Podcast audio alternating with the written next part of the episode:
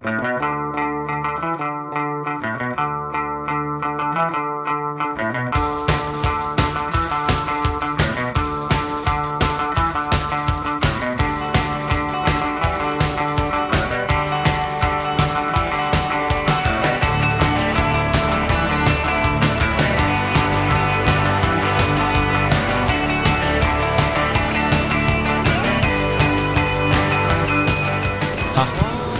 大家好，欢迎收听越野 Talk，是我们现在在 Outdogs 国际户外纪录片嘉年华的现场进行这么一个呃长达十二个小时的一个直播录制。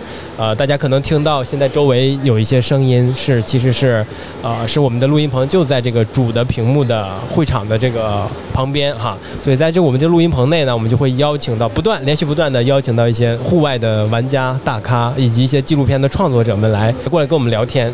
啊，那我们这个时段的那嘉宾就是来自北纪的波仔，是吧？嗯所以请波仔跟我们打个招呼，并做一下自我介绍吧。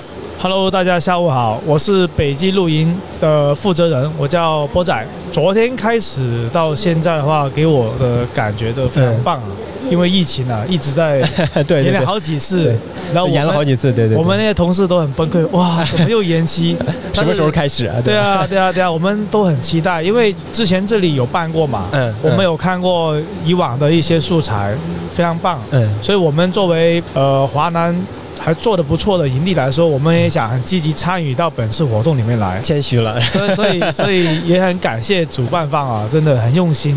然后前期也做了很多很细节的沟通啊，嗯嗯嗯怎么怎么去做好准备嘛，其实就是。嗯，对，呃，你可以先给我们介绍一下这个北极露营到底是一个什么样的一个机构？OK，那我们北极露营这个品牌呢，其实是在我们的万信达企业集团的一个文旅项目。那我们营地的话，所在的位置是在我们的广州花都区的那个芙蓉藏省级度假区里面。嗯所以我们的地理位置就非常的优越了，就像从广州市区到我们营地嗯只需要一个小时以内就可以到了啊。然后我们的环境也非常漂亮，就依山傍水，因为前面的水库真的是很漂亮。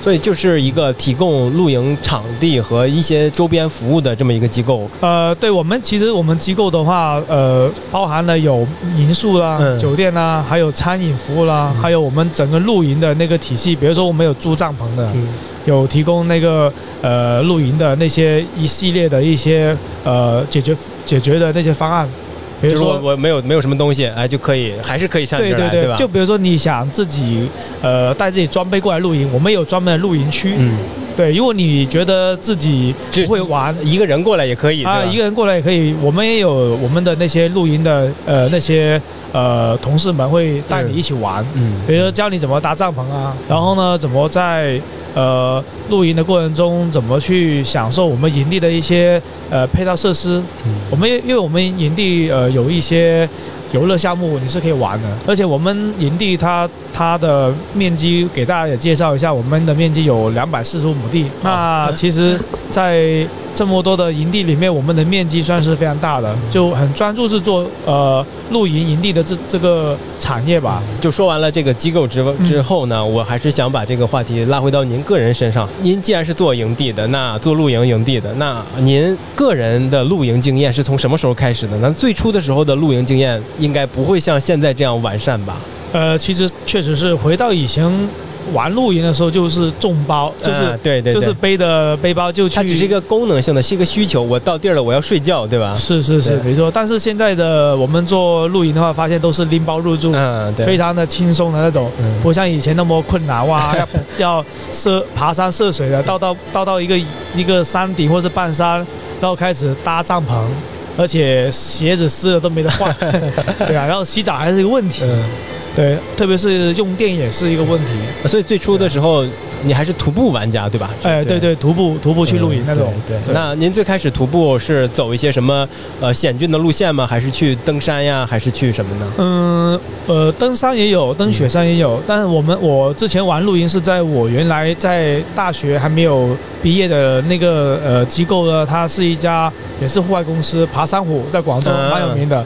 然后呢，我们就会周末跟着同事去爬广州周边的一些山，比如说船底顶啊这些地方，就也有代表的路线，就是大家就一到周末就坐着车到到到了山脚下就先徒步走一个七八公里的位的那个距离，然后到了那个营地之后呢，就开始吃吃喝喝了。嗯，所以所以那个时候大概多少年前呢？哇，好久了，五年前了。啊，五年前啊，五年前，呃，广州这边、广东这边其实营地就已经开始有了，对吧？其实还没有真正的所谓叫营地，只是说，其实从我们，因为我们营地其实从一八年开始建好试营业，然后呢，一九年正式开业。那其实，在一六年、一七年当时的营地还没有真正有，嗯，很少。嗯，对，所以你也看到最近这几年，呃，盈利增长的速度的话，呃，其实华南地区还是稍微没有华东的没有那么江浙沪那么快。对对对对，因为这个也是跟地，呃，地理优势也有关系。还有呃，因为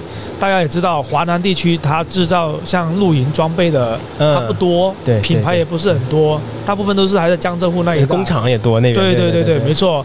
但是呃，大家不要忘记啊，其实我们华南这边就是广东这边消费能力的水平特别 高。对对对，是的，是的，真的，他们 他们出来很愿意去要花钱是吧？对对啊，比如拖家带口啊，嗯很多很多。嗯。对，那所以你你个人的一些户外运动的经历，可能就是最初的时候一些徒步和一些爬山，对吧？呃，还有除了徒步啦，还有爬山，我还有参加越野跑，嗯嗯，还有像呃玩桨板啦，嗯还有玩骑行，嗯呃，还有玩溯溪。其实 我还有我本身自己也是一名铁人三项运动员。嗯那还是玩的挺多的。吧对对对，，其实我玩的还蛮多的，嗯所以我看今天现场也还蛮多，有一些我蛮喜欢的，像走扁带啊，还有一些射射箭的之类的那些，都都非常好玩。啊，所以你刚才你说你是在二零一八年你那个营地就开始试营业了，对啊吧？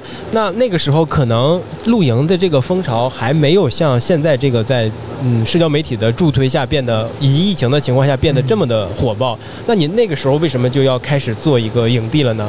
可能那个时候的需求也没有现现在这么旺盛吧？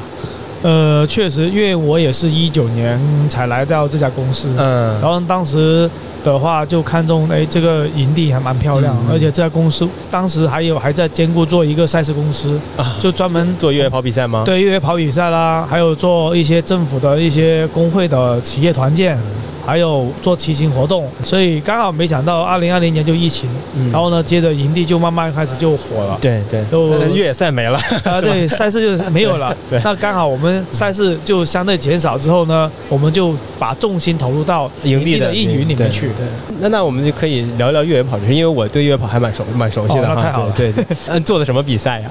哦，那我说一下啊，嗯呃，广州一百越野赛我也亲自呃设计赛道，嗯就前期的筹备，我因为我本身我前身也就在凯乐石公司嘛啊，对啊，我知道是。然后然后呢朗就朗图是吧？对对，朗图体育。然后呢，这是一场了，另外一场是莫干山嗯越野跑。嗯，那也是凯乐石的，对吧？对对对，啊，是不是是曾经试图在北京做过那什么中国一百？北京一百？啊北京100对对我们我们团队呃但是没有成型，对吧？其实已经所有的招募啊宣传片都拍好嗯了，后来不是因为疫情嘛，嗯后来就停了嘛，所以蛮可惜的。对，所以北京不允许任何的比赛活动进行，是吧？对对对，嗯因为呃这个比较敏感。嗯，对。对但是最近大家也看到崇礼的越野赛也，对对对，他们也很很开放去做了，我觉得这也是一种信号嘛，要给大家这个行业啊给点信心吧，嗯给跑者也也带一种信心，嗯，赛事慢慢逐渐回来了。所以你也是从呃一个越野跑玩家和或者是说跑者来变成了一个工作者的，还是先是有工作的，才是要去做越做做这个比赛？嗯，因为我说到这个渊源的话，应该是先从公司的企业文化嗯感染的我，因为凯乐斯他赞助了香港一百越野赛。。对对对，那当时我们作为员呃员工的呃角色福利嘛，有嗯这个名额，可以去的，对，可以。去。然后呢，就哎，我还没去过香港一百，那那有机会一定要去，真的很棒那个赛事那其实就是因为有公司这个企业文化，嗯。然后呢影响到我个人的一个呃观点吧，然后呢我就跟大家融入在一起了，嗯。然后呢就跟就当时就跟着那些同事去训练啦，参加凯乐石赞助的很多系列的赛事，比如像玉龙雪山、对对对对对，四姑娘山，嗯哇哇都去我都我都参加过。嗯。其实每每一条赛道给大家体验都很棒。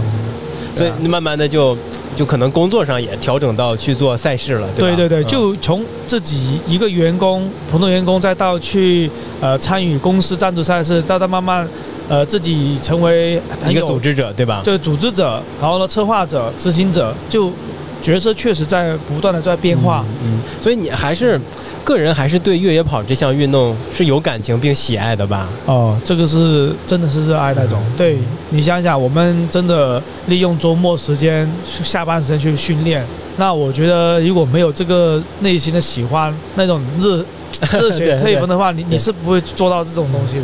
是的，是的这样你要坚持训练，你才能有更好的状态嘛。对你像香港一百越野赛，我拿了两个小金人，两个小金人呵，呃小金人了对对对对水平相当高了，对。呃，也没有啊，也就觉得在我付出的那个训练时间能嗯给到我想要的结果，嗯我觉得这个就非常棒。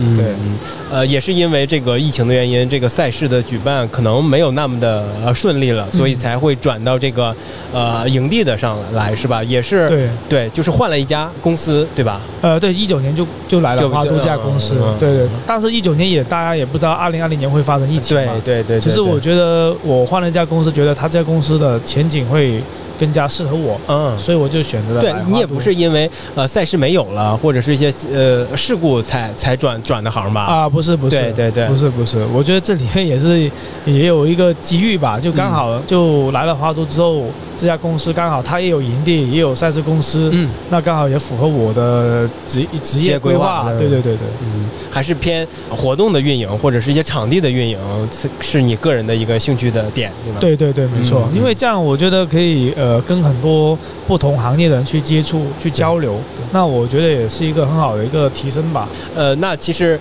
呃也算是机缘巧合了，因为疫情的原因，或呃营地就变得非常的火爆，就是露营，对对呃所所谓的精致露营就变得特别的受受受追捧和受欢迎。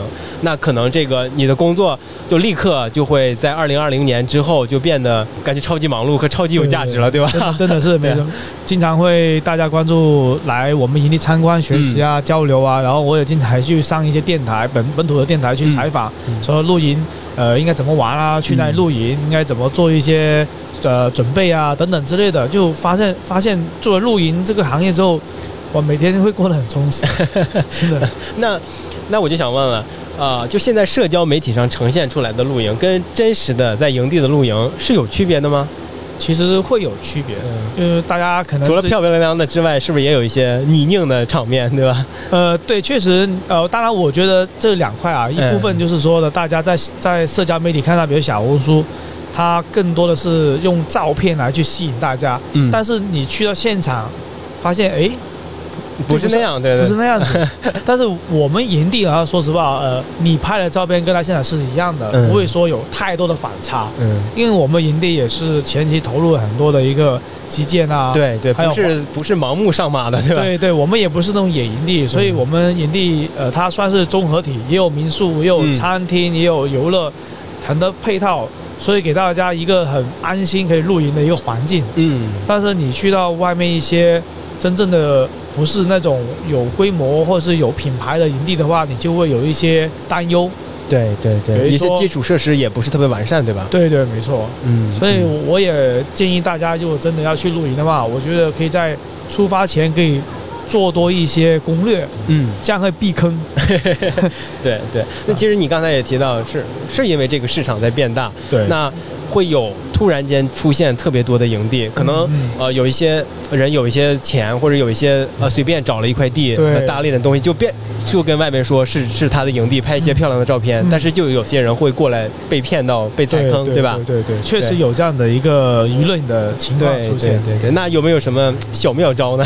避坑小妙招？嗯，其实有的，真的嗯还是有，因为现在大家也知道，现在有很多一些平台，比如像密野啊，还有像呃一些公众号啊，他们会推荐一些你最近的营地，嗯然后呢，他们上面会写有是否有停车场，是否可以过夜，是否有什么增值服务啊，等等那些，让你可以去通过里面的照片啊、收费价格，还有一些里面的注意事项，嗯你就可以了解到这个营地是否值得你去。对，里面也有一些人去过的，他会评论，哎，好还是不好。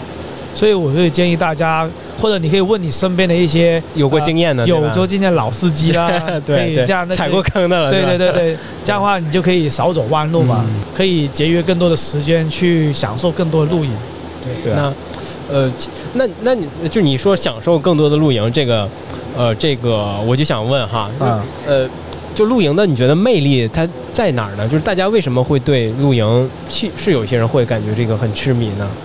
嗯，我觉得露营它它改变了大家的一种生活方式跟生活态度。大家以前可能都在城里面忙忙于工作，对，然后你看到那种都是那些水泥啊结构那些、嗯。那些房子，但是你发现，呃，接触露营之后呢，你的内心感觉跟大自然更近了，嗯。就心灵会放开来，那你你的那种压力可能就突然就感觉没那么大了，就这是一种从呃环境来，就是换了一个地方去露营，然后呢，就为什么大家都愿意花一两千块去住一个轻奢对对。啊、那种酒店，其实为什么跟我花一两千，我可以去去住那些五六星级的酒店的，我一样也很好啊。对，但还偏偏还能想去体验那一种，所以我觉得做露营，呃，我觉得露营吸引就是作为体验很重要，对，就是体验那那两个字，可以可以去做很多文章，嗯。呃，甚至可以去给予赋予很多的标签，嗯，对，就是其实可以给过去路就是一个营地，嗯，呃，不只是他给给给给来的顾客提供一些基本的保障和设施，对。也不只是给他提供一块地，嗯，最种最有价值的是给他提供一些不一样的体验，可以这么理解。对对对，没错，因为嗯每个营地他都会拿出自己的一些招牌，对啊对，原来如此，对吧？嗯。所以因为所以你会去像有些人他会玩上迷，就比如说，呃，哎，我这周去这个营地体验一下，哎，下周我又去另外一个营地体验一下。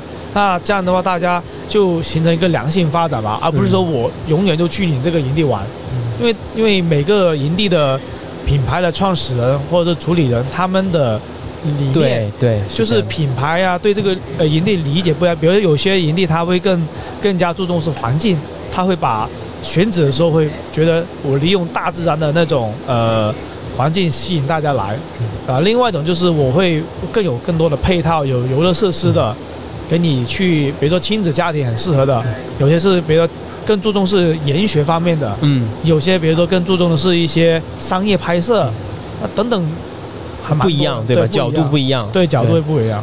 对，那呃，所以其实广东这边的营地的种类和类别，你是呃，甚至可以说是全在呃呃，可以扩展到全国这个范围哈。嗯你也是看到了是这种不同类型的营地是在在在多是吧？在在在发展。对，其实呃，最近的数据大家都看到是整个露营的增长的趋势非常快，嗯所以就就冒生了很多的不同的营地的嗯。类型，比如说有不过夜的，有过夜的，对对对，那就从从这两个两类来去分析就很多了嘛，嗯。因为这两类就呃延伸到你自己去呃选址的时候就会算你的预算，对对对对，面积越大，嗯。你的成本投入越高，是吧？所以当然这个跟你后面的运营也有直接关系。比如说你想做大，做多点团的生意，接多点人的话，那你场面积就大是吧？面积够大，首先你停车场要够大，对。不对？那你不然容不了那么多车。对，所以想做高客单价的，你可能就要，在配套上，在独特的体验上，你就要下一番功夫了。对。对对，所以我就看到有一些做原来做民宿的，他现在也会去做露营，因为其实做过民宿你去做露营的话，其实还蛮蛮快上这个车的，嗯因为他们已经有这个服务了嘛，服务意识很很重要。对，就而且他们也会把自己的民宿呃特点化的那么那么那么设计，对吧？对对跟跟营地的运营呃思路可能有点类似，对吧？嗯嗯嗯是有点类似的，就是只是说你在形式上宣传方面嗯去制造内容的话，可能的方式会不一样。嗯有些人可能更注重的是在线上去做很多的互动推广，有些是很很注重是线下的嗯推广啊跟互动。呃，还有会比如说很多有些玩家他会搞一些，比如说分享会啊，对干货分享啊，然后呢做一些有有价值的东西出来，那可以这样吸引不同的人来参与。嗯呃那呃那我们落回到你个人的一个经验哈嗯啊，你觉得你在露营的时候是最想获得什么样的感受呢？呃，我最想的是感受当然是放松啊，嗯。因为平时工作的话也是蛮大压力的，也太多信息砸到这里来。，对对，那我想有时候去露营想放空一下，就不想什么都不想不想想，对吧？对对对，因为我觉得真的还是需要适当的去放空一下，这样的话有有利于后面的工作，我觉得 对，继续搬砖。对，继续搬砖，没错没错。呃，这是一个点了。第二呢，我觉得可以去呃，在露营的时候去自己动手去做一些想吃的美食。嗯嗯，对啊，这个也是因为我很喜欢吃嘛啊，所以我也我也会比如说哎约约上一些比较聊得聊天的三五知己的朋友，呃，然后呢去户外露营，然后聊聊天啊，吃东西这样子，然后是我想要那种放松的那种状态。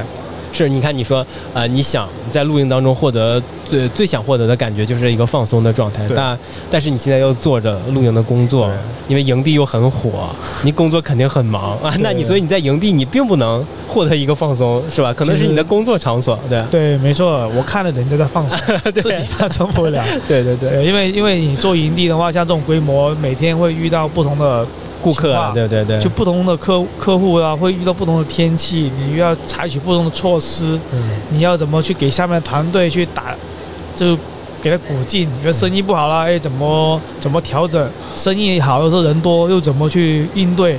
哇，太多太多，有时候有时候你 你预见不到问题，你又要去去适应。我觉那得那你可以给我们简单分享一些具体的呃小烦恼吗？就是在运营营地的过程当中，嗯，会有吧。比如说我说一下我们营地的话，之前有遇到就是车多的时候，我们停车场停满了，嗯，然后那些车呢就会被刮花。嚯，那刚好那些被刮花的时候，那车主呢刚好那个位置，哇，刚好那摄像头没有对上，啊 没有拍到是吗？对了，那这个时候那个车主肯定会找我们营地方去出个解决方案，所以这个时候我们就会，哎呀，就麻烦事儿了，对吧？麻烦事了。对对对啊。对。另外还有一个就是，呃，像那个有漏水的一些问题啦，嗯。还有一些像蚂蚁啊，因为其实户外的话，你多多少少这种蛇啊，或者是对，漏雨天，就是下雨的时候也会漏雨啊，或者是一些蚂蚁啊，这都都不不可避免，还有蚊还有蚊子，对，不可避免的。对对对对，那我们又要去做很多的一些解决措施，还有有时候客人在玩那个溜溜车滑倒了，受伤了，我们第一时间就要进行一个呃呃那个排查，嗯，首先是如何处理好客人的那个受伤问题，马上送医院，对吧？因为营营地的一些安全隐患也需要排查，吧？对安全隐患吧。对对，因为像前段时间广州一直在下雨，那下雨天的话，那生意肯定差嘛。那我们也只能做好自己本职工作，嗯去做好那些安全隐患的排查。对啊，你看，你看你现在说的都是一些烦恼，那你肯定呃在运营营地的过程当中也会获得一些巨大的成就感吧？你例如。可能是跟你的客户像真的像朋友的一样来交流和接触，但毕竟它是在自然的环境下，可能大家的呃距离感可能没那么大了，这算是一方面吗？以及还有没有什么其他的能够获得成就感的，让你继续坚持这份事业的一些原因？嗯，刚刚那你说的那个点也确实是有了，就是有的朋友他们也想去做营地，甚至他们也看好这个行业，也会经常来营地找我聊天。对，请请教是吧？求经。呃，也不是请教吧，就大家交流吧，交流。然后呢，想看看我们营地是怎么做成这样子一个状态，我们也分享的一些给他们听听嘛。那我也想知道让这个行业能能更好的发展下去嘛。那另外就是呃，我觉得，另外你刚刚说的一个点的话，我觉得在这个事这个事情上，呃，会有成就感是在于我可以把我的资源可以用起来。嗯啊，比如说像我们营地会引进一些呃我原来没有的项目，嗯比如说越野跑是吧？啊、比如呃呃越野跑本来呃想的是吧？呃不是，本来越野跑就我在我们的公司就有这个嗯事情，有这个项目的。但当然原来团队是没有做过，但我我来了之后就就增加了好多项目，比如像自行车，嗯。更加的多元多元化了，啊，还有越野跑也是更多的赛事公司也找到找我来想落地一些赛事，嗯。啊，另外还有一些汽车品牌活动，比如像汽车小鹏啊，嗯。他们品牌啊，要他们现在需要呃很很想引入这个露营和探险的元素。啊，对。对对，所以他们会在我们营地会做一些充电桩的嗯。这个配套，我们也确实也达成了，因为由由原来的合作关系再到一股深度的合作，嗯。还有像汽车未来的汽车未来那个充电桩也也装进来了，嗯所以这样的话也会给到一个我们的住客的一个体验吧，就比如说我我是电车的车主，不用担心来源地没电了。对对对对，所以我也为也这也是小小的成就感吧，就在我在把这个东西打造的越来越完善，对吧？对越来越让人满意没错，没错，就是说从零慢慢到一二三，会觉得成诶长的。对，会在成长，然后呢，看到这个盈利会一天一天比跟之前会不一样。嗯，是啊嗯，对。那呃，我们还可以聊一下这个，呃，对这个露营热的一个可能有一些呃需要反思的一个地方哈。呃，我可能在社交媒体上也观察过，就是例如垃圾这个问题，就是当然营地可能还好，需要因为有运营方来帮忙清理。对那一些野野的露营地的话，那可能就是会有人。很多人丢垃圾，这个也是一个很大的问题吧？在你来看，除了这个垃圾问题，你觉得这个露营的呃热潮袭来之后，它还给这个自然呃带来了一些什么其他的问题吗？呃，首先是娱乐上的一个问题了，就是嗯会大家会在社交媒体去发啊，这个公园原来是这么漂亮的，然后因为露营火了，然后呢造这呃拥造成了挤是吧？呃第一 堵车拥挤，第二垃圾很多乱扔。啊，这个确实也是一个困点啊、我不说外面的野地吧，说说我们营地。你像去年国庆节，确实遇到了你刚刚说的问题，满垃圾都是。我们虽然说有有专门的保洁员啊，真的可能是他一天下来忙不忙不来。他们露营那些进来的游客就会养成习惯，就是随地乱丢垃圾。对对，尤其是当觉得自己花了钱了，找了营地了，那我扔了就怎么了呢？对吧？对对，所以我们也想慢慢的去教育一些客引导吧，不要教育吧，引导客客户说，尽量的不要去乱扔垃圾，尽量去扔到呃要配合营地营地去扔扔到指定位置指定位置去。所以我们我们去年也跟 Rebrand 这些品牌也做了很多无痕山野的一些公益徒步活动，嗯，就是也是想通过这种呃公益徒步活动，告诉大家，哎，尽量出去徒步的时候或露营的时候不要乱扔垃圾。所以在这方面的话，我们也想接下来持续做，持续去灌输身边的呃人呐、就尽量真的不要呃露营的时候还是徒步的时候丢太多垃圾，就有环保意识吧。我觉得这方面也是要大家去提升。另外，你刚刚说到那个野外的一些营地也好，还是公园也好，我觉得这个政府确实层面来说也需要做一些更多的一个措施措施，这个是要的。不然的话，你单单一个公园的管理方去解决这些问题也不是办法。然后呢，另外回到社会，社会我觉得应该通过呃各大的社交媒体有公信力的，我觉得应该做一些呃分享会也好，还是行动去做那种我们说的呃组织大家去。营地里面捡垃圾啊，怎么教大家不要扔垃圾？特别是小朋友，我觉得应该从小朋友抓起，身边人抓起。嗯。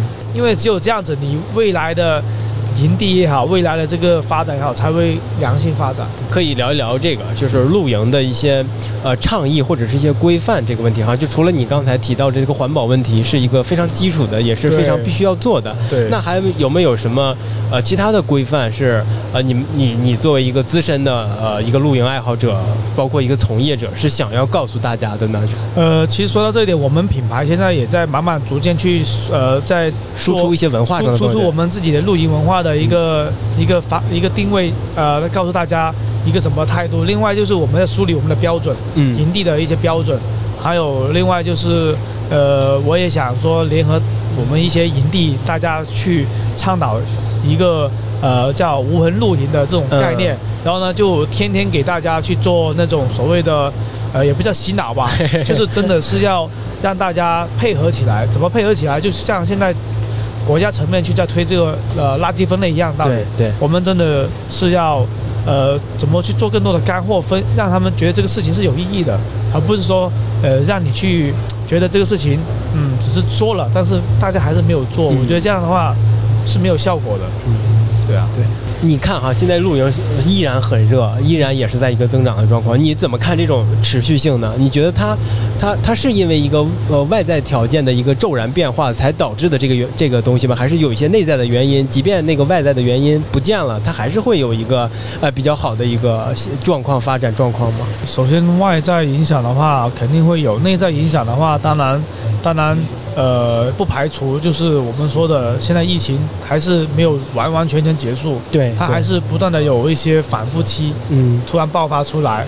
那我觉得这一块的话，大家首先心态，我觉得还是要先摆正哦，这是第一个对。对另外就是大家真的不要浪费嗯呃这种资源，比如说你出去露营的话，我建议大家，我看有些人带了好多吃的那些东西，就是过于浪费。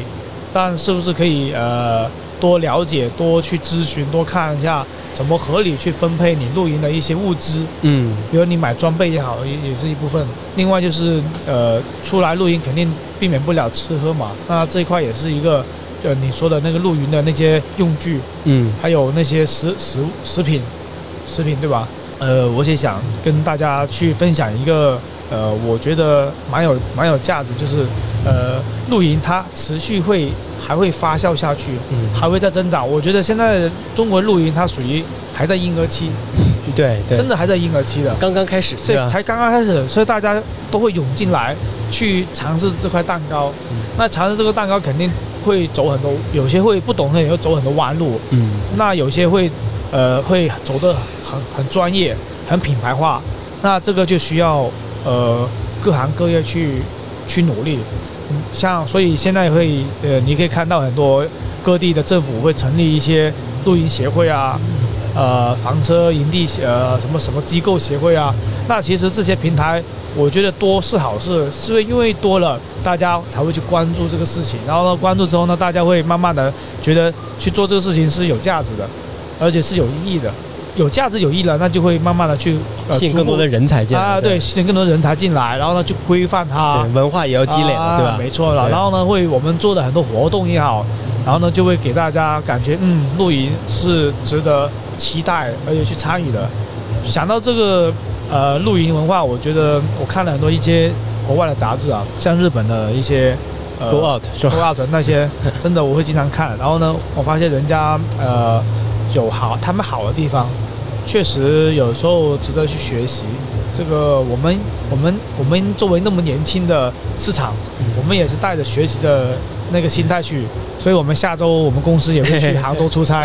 那杭州那长三角地区学一学对，长三角洲呃也做的不错的一些呃露营品牌啦，嗯。有过夜跟不过夜的品牌，我们也，A B C 是不是也是 A B C Camping 啊，还有在山野啊等等嗯。这些品牌，我觉得我也去了解了一些，听了一些身边的朋友，呃，我们也要走出去。嗯那走出去的话，就是不断的去学习，你不能只是扎根在自己的营地里对面，对对，那那是永远进步不了。文化需要交融和融合之后，可能才会创造出新的东西嘛，对吧？啊，是是，这这也是我我想继续做下去的原因吧。嗯，所以我觉得能看到更多的这个前景，所以我也觉得大家真的想要去做这一块行业的话，我觉得不妨可以多多调研一下，嗯多学习一下，你多交流一下。对你说的这种呃差异化什么的，嗯我倒是想到，呃，你看你看美国或者是欧洲，他们的露营可能偏更野性一点，对吧？那所谓的精致露营，我感觉更多的可能是从日本、韩国以及台湾地区这边来传过来的，是这一脉的。嗯那那你个人的呢？你个人的审美和取向，你觉得哪个可能你更喜欢呢？是更野一点的，还是更，嗯，或者是你觉得这不存在冲突？对是？绝对不冲突。对就对我来说，我可不可以比比如现阶段对我来说，我我更喜欢是精致露营这部分啦。然后就想把自己家里搬到户外，像那么漂亮。当然，如果未来我我像我自己的呃方向是，我想玩到像北美那种开着房车、拖挂车去不同的地方去体验，呃，野营地也好，还是呃真正有品牌营地也好。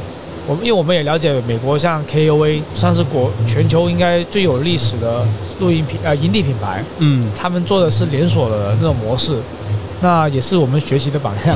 就我们他们有什么特点吗？你们想学？哇，他们厉害啊！首先，呃，你只要下载啊不，在那个官网上面，你只要想去的那个营地，你你可以直接在官网上面先预定，然后呢，你就可以开车去到他们营地里面去体验。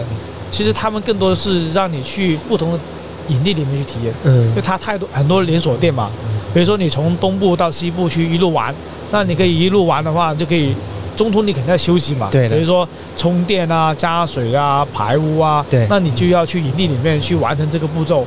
那你去野营地你是完成不了的。是的，是的，所以他们的呃会员体系特别漂，特别值得我们学习。对对对对。还有另外他们有会员呃，他们有那个呃学院，KOA 他们专门有个学院，嗯，嗯他们就是打成了一个，其实这就是在输出价值观和内容，对吧？，对他们也在孵化他们的人才。嗯，真的，我觉得这个国内真的是多学习这一块。我觉得像中国这个录音市场这么火爆，我觉得还是很缺专业的人士，对对对，就是懂露营又喜欢露营的人，又懂运营的，哎？懂运营的人，对哎呀，这方面人才真的太少了。对，所以我觉得应该让更多的呃想想进来的人，真的好好的培养一下，因为我们营地也其实也在走这个方向，我们也想孵化更多的人才。未来我们走连锁店的时候，也需要更多的店长对的，对的，对的。去去运营好我们的每家店。对，人才是发展的基础和关键嘛。对对对，所以我觉得像这两天佛山这个千灯湖举办的这个中国户外影像节活动，我觉得非常有意义。嗯，也是想通过这种活动，告诉身边的新人也好，还是这个行业啊，能看到这个行业还是非常有前景的，嗯，嗯对吧？？赶紧加入这个赛道。对，那你对，这也是我想问的你的一个最后的一个问题吧，最后一部分。好啊，是这个户外的影像跟呃你所从事的这个营地运营，呃，它有有什么关系吗？呃，你想把这个影片在营地里放吗？或者是怎么样的？是。哎呀，说到这个点，我嗯。我我蛮多蛮多想法的，因为之前跟组委会有聊过，有没有可能在我们营地做个分呃分会场啊？对对比如对，说明年是否有没有可能在我们花都区，啊呃，等政府的支持下，能办一场分会场？嗯。就是说，比如说佛山这里也有一场主会场，我们那边有个分会场，让让这个事情发生的在更多的身边嘛。对对，对。所以呃，观赏影片的话，也是我很喜欢的呃一部分。所以，因为我们营地也经常会播一些户外电影，嗯，当然电影不是像纪录片纪录，片那样子，它会涉及到很多的版权问题嘛。对的对的对的。然后我们是否说哎后面的活动，像组委会能不能做一跟跟有一些条件符合的营地去做一些深度合作？嗯是否比如说在某个时间段、某个季节、某个主题，去影展，对啊，对巡回展巡回展啊，让让真正这个事情能落到地，不单单只是在佛山。对，我觉得也是让这个也是让纪录片让更多人看到嘛，对对对对，没错，就像班夫电影节一样，对我也很爱看，嗯我也会去追。那这个也是希望以后未来有这个方向吧，能能更给给予更多的支持。嗯我们营地也很欢迎 这样有 有影响力的这种纪录片，能优秀的内容是吧？对对，因为我们的营地确实很很适合，我们有个大草坪，嗯，呃适合放映，对很适合放映，因为我们那里办了很多音乐节，嗯，呃，确实很适合，有舞台，有 LED 屏，对啊。那大家想想，在大草坪上面斜坡坐在地上看的影片，是真的也是很舒服的体验的，对啊，而且我们的舞台背后就是水库、水景，嗯真的很漂亮。真的是这。所以有有有时间邀请我们主持人可以，过来，好那一定要过去体验。那 对对对，行，那我们呃聊的也差不多了，我觉得跟波仔聊的这个也差不多了。这不止聊了他的营地嘛，他的运营思路和理念，以及他个人对嗯对这个露营的一个审美，对，以及对现在的这个露营热的一个看法，我觉得都还挺有借鉴意义。起码对我来说是刷新了我的一些认知的哈。哦，谢谢。对，对，那多交流吧对对对，那对多交流嘛，交流就会产生一些新的认识。最后就再次感谢波仔来做客我们的节目，啊、也希望通过波仔的分享，大家都能去体验这个露营给大家带来的一些乐趣。也请波仔跟我们的听众朋友们再个见吧。好，谢谢各位听众们，那我们有机会下次再见。好，拜拜，拜拜拜拜拜拜